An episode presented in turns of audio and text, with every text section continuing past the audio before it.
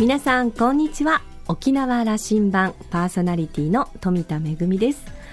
私はよく週末はですねえー、本土から沖縄にいらっしゃる、まあ、リゾートウェディングの、まあえー、披露宴の司会を、ね、させていただくことがあるんですけどもこの間新郎新婦がですねめぐみさん沖縄の太陽侮っちゃいけませんねということをおっしゃっててどうしたのって聞いたらあのよくプチギフトっていうことでご披露宴終わった後にちっちゃなお菓子をプレゼントとしてあのご披露宴の出席者の皆さんにプレゼントするというのがあるんですけれどもなんとですねお二人は東京からいらっしゃって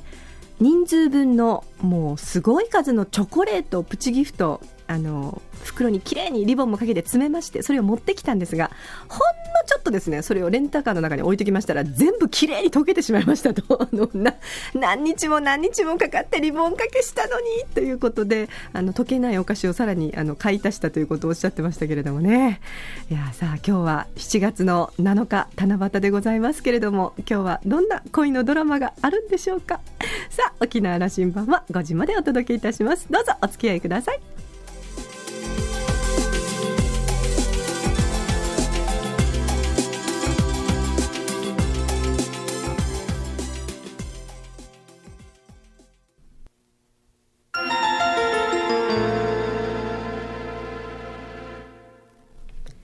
那覇空港のどこかにあると噂のコーラルラウンジ。今週は台北中日経済文化代表所那覇文書の所長年新志さんとラウンジ常連客で沖縄大学地域研究所特別研究員の島田克也さんとのおしゃべりです。年さんは1961年台湾生まれ、日本大学でも学ばれており、早稲田大学政治研究科修士課程を修了されています。外交官として様々な役職を歴任でご活躍、台湾における日本の専門家の第一人者です。先週からの島田さんとのおしゃべりの続き、早速聞いてみましょう。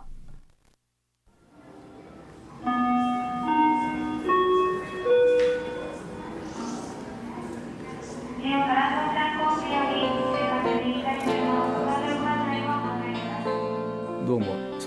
今の我々琉球沖縄と台湾の関係もっと緊密になれる気が、はい、足りない気がするんです。そうですね。おっしゃった通りね先ほど私言ったような法治先生の時代、うん、今から3 4 0年前、はい、しかしあのあれからも3 4 0年経ってあの世帯からこの世帯から次の世帯へ、特に今の若者はあんまり、当時の歴史あまりわからないですね、そのためですね。だから多様期交流の中で私個人から見ると青少年交流第一だと、いわゆる次世代の相互理解を、のためにね育成するため。現在ですねあの県の方はですね実はご存知かと思いますけども県のあの公立高校あの専門職の、あの実実は連続で25年間以上毎年研修団を組んで、うん、えー、台湾に研修してる人知ってますよ。初代のあの研修の子は今あの校長先生もやったし、うん、あるいは各分野活躍する方トータルで500何名ですよ、うん、この500何名の生徒たちは全部県内に住むかどうか分かりませんけれども、うん、いやこれが少ないんですよ、ね、ここは、あの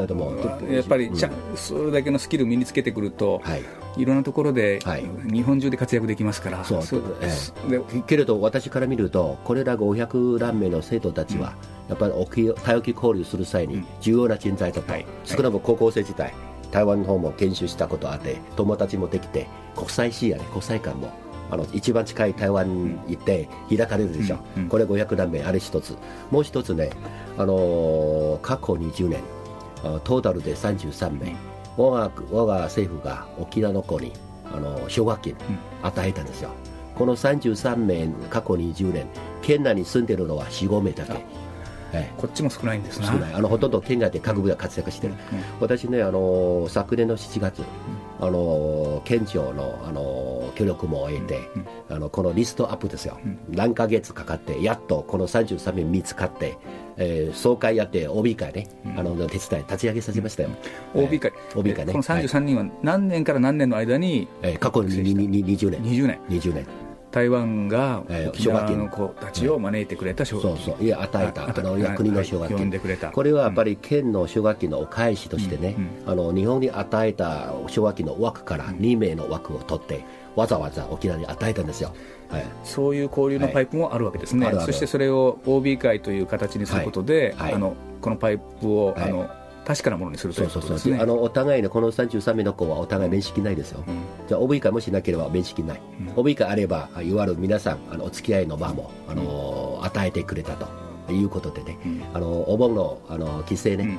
うん、あれば皆さんも介護やるという話を聞きましてねこれは私ちょっとだけのあのいわゆる人材のいわゆるこういう体系化、ねのこと、あれ一つね。そうか、これが体系化だなんですね。の意味体系化の意味ははい、体系化あって、そしてパーソナルな付き合いがそこからこう生まれていく。そうですね。議員さんとか、OB さんとかあるいは県の専門職の500何名これはあの膨大な数、そうでしょ？これはあのあの高校生切るもあるいは県庁の台北省庁さんも過去20年、うん、13名、うん、12、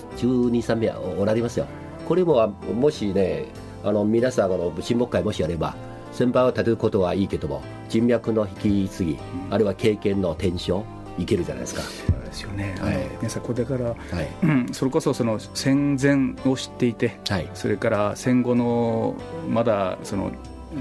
うん、沖縄が琉球政府とった時代、台湾との関係がものすごく深かった時代、はい、あの頃のリーダーたちが、はいいよいよ、ね、あの時代をこうそう。ね、舞台から去っていく頃になるわけで、すごくこれ、深刻っていうかね、大事な時期、だから私、今、ここ在臨中、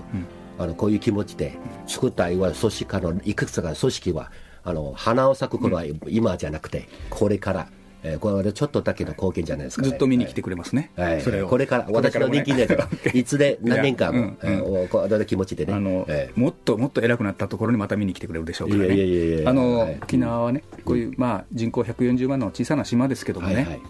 まあ、ちょうど真ん中にあってね、はい、そういう役割が担うべき、あるいは、あの担いたいと。それこそそのイニシアチブを持ちたいとそうそうそう。そういう気持ちは実は私はあったあの、沖縄各界の方々そういう気持ちをも、持たれる方が結構おられますね、しかし方法ありますね、私言うたようなやっぱり段取りあります、例えばこういうとても建設的分野機能的ね機能主義から言うと、節目節目。とてもウィンウィンのことを作れるじゃないですか。例えば台風から海友好協力。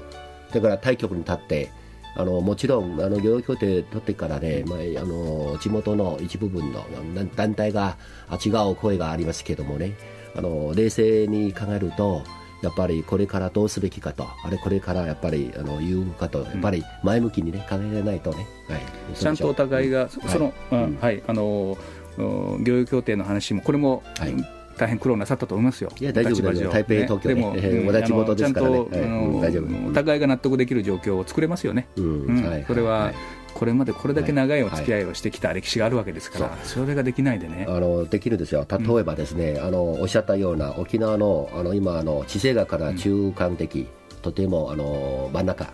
だから物流も大事だと。まあ、ソロ便なり、うな便なりね、裏便なりね、あの沖縄から出荷できる荷物からのコストから考えると、送料送料込めたらとても高くなった、競争ができない。だから物流のあのことから言うと、台湾を経由して、あのどこか運ぶ場合は、もしコストが低いなら、当然、あのハブのとしてね、台湾を使ってくださいと。そうするとお互いウィンウィンになるね、特に台湾最近ね、非常にメリットのところありますよ、いわゆる自由経済モデル区、モデル区、あのあの来月あのスタートするんですよ。自由経済モデル区というと、現在の5つの港、台北、えー、キルン港、台北港、台中港、高尾港と周防港、港は5つ、あの桃園空港含めて、いわゆる5港、あの1空港、自由自由経済のモデルを設置するよ。そもそも今でも、はい、あの自由度はものすごく高いところなのにより自由度の高いより自由度、はい、というと台湾ご存知のように市場経済ね、うん、民主国家自由度が高い。なおさらこういうモデル区を設置してもっと自由ね規制緩和をさせるつもりね、だから沖縄にとってはとてもねメリットがいい頼りじゃないですか、私もあのブリーフィングしましたよ、あの航空会社航空会社のラウンジでこの話も不思議な話ですけども、はい、来年は琉球海運が那覇からキルンじゃなかった、えー、高尾へのひょっとしたらあの高尾港、やっぱハブ港じゃないですか。うん。例えば沖縄発の荷物、今、現状よ、私聞いた、勉強した現状ですね、あの現在はあのアナさんのハブ、もう2年、3年ややりつつや、荷物の方はほとんど内地から、うん、内地8割だとすれば、沖縄出荷できる貨物は2割だけ、うん、夜8対2、ま、もう一つデータありますよ、あの台湾との関係は、沖縄の荷物は3だとすれば、台湾サイトは7、7割、だから8と対2 8対2とあのあの7対3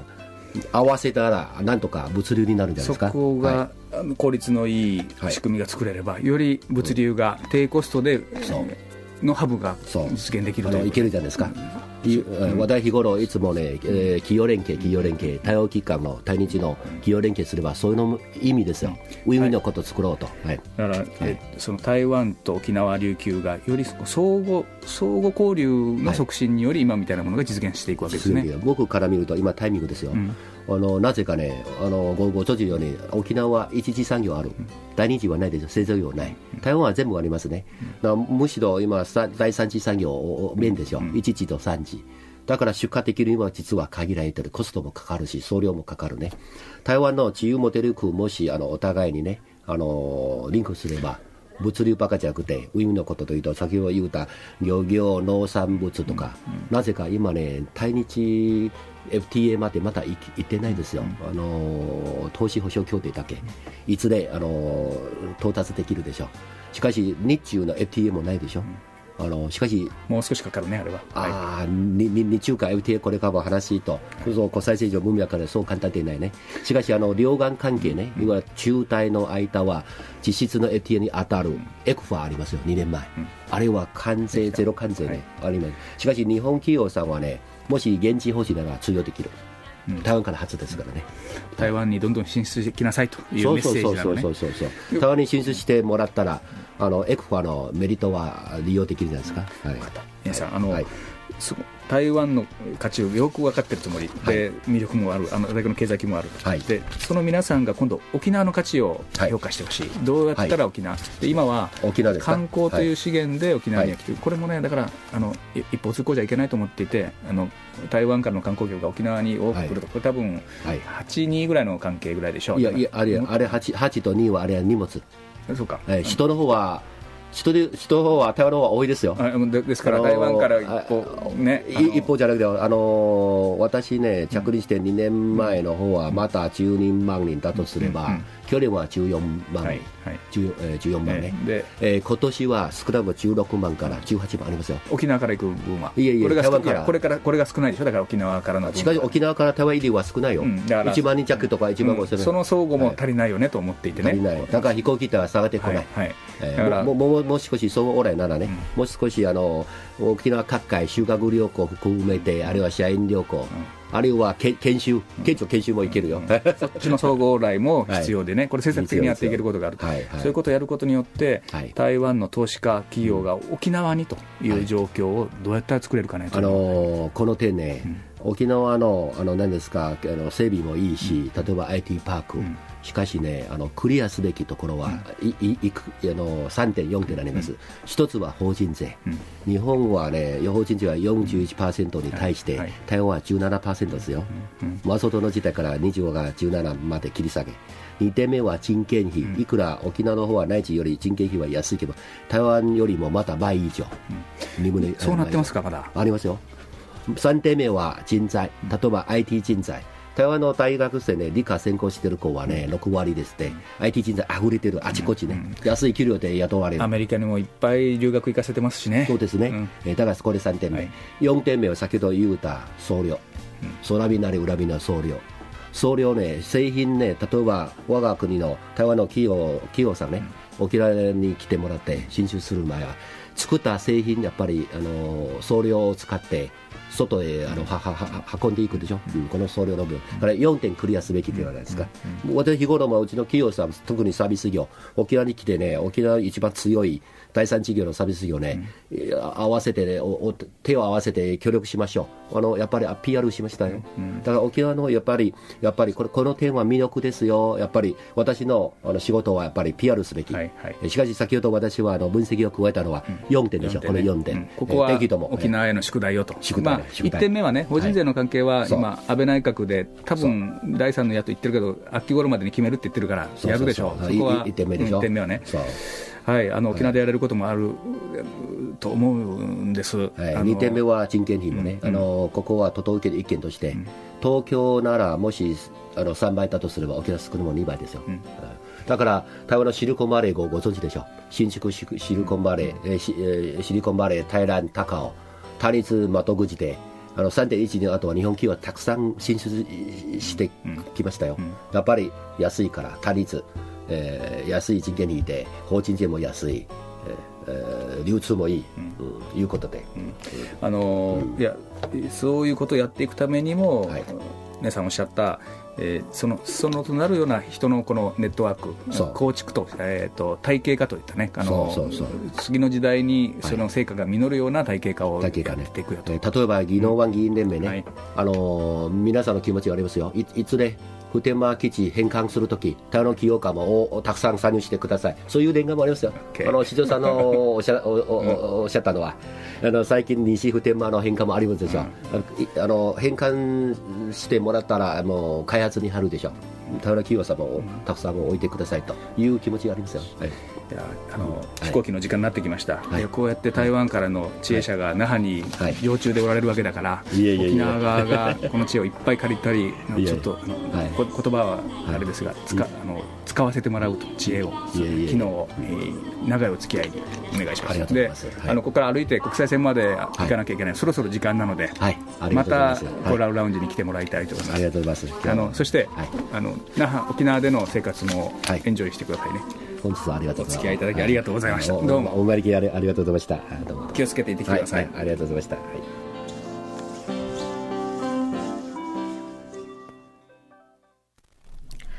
2週にわたって年さんのお話をお伺いするととても私あの強く感じたことがありますね。今あの例えば漁業権の問題だったり、まあ、大きな問題があったりもしくは例えば大きなこうプロジェクトを進めたりとかってこういろんなこう、ね、ことが進んでいくわけなんですけれどもでも一番大切なのは個人と個人、人と人とがあの心から信頼し合って、そしてそのお付き合いを長く続けていくこと、信頼関係をしっかりと結んでいくこと、そのことが結果としてやがて大きな物事も動かせるようになる。なんかそんな感じがしましたね。ぜひまあ、あの、これからも沖縄と台湾の友好のためにお力を貸していただきたいと思いますし、ぜひご家族の皆さんと一緒にですね、この沖縄での生活を、えー、エンジョイしていただきたいと思います。えー、今週のコーラルラウンジは台北駐日経済文化代表所那覇文書の所長年新志さんと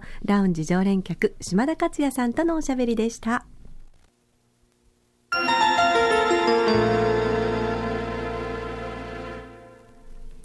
めぐみのあしゃぎだよりのコーナーです。今日はですね、あの、よく私このコーナーで舞台のお知らせっていうのをよくやるんですけど、今日はですね、空手の 演舞会のお知らせをしたいと思います。えー、昔、コーラルラウンジにもね、ご登場いただきました、上地流流士会の、えー、長峰さんからご案内をいただきまして、実はですね、あの、会の皆さん、毎年大変ご活躍で、あの、いろいろな全国大会にもですね、出場されてるんですけども、今年度も、えー、道場の方から4人の方の県代表生が誕生いたしまして、えー、空手の組手の部の県代表選手として沖縄で開催される九州大会と、それから東京と長野で開催される全国大会へも派遣することが、えー、決まったそうです。おめでとうございます。ただまあこういったの派遣、皆さんご存知だと思いますけど結構ね、派遣費が大変だったり、あの親御さんたちのご負担も大変だと思うんですけれども、今回ですね、その、えー、資金造成といたしまして、えー、チャリティー、えー、会が行われます。7月の21日日曜日、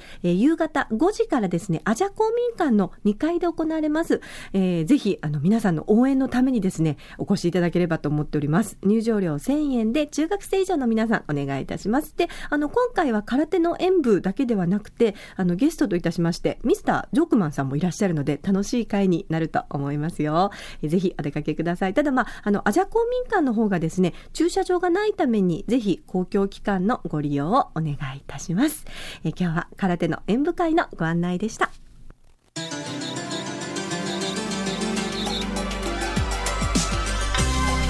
沖縄羅針盤では皆さんからのメッセージやコーラルラウンジにこの方をゲストに呼んでくださいというリクエストもお待ちしております宛先は864アットマーク r 沖縄ドット .co.jp 864アットマーク r 沖縄ドット .co.jp です。懸命に沖縄羅針盤と書いて送ってきてください。お待ちしております。それからポッドキャストやブログでも情報発信中です。ラジオ沖縄もしくは沖縄羅針盤のホームページからどうぞ。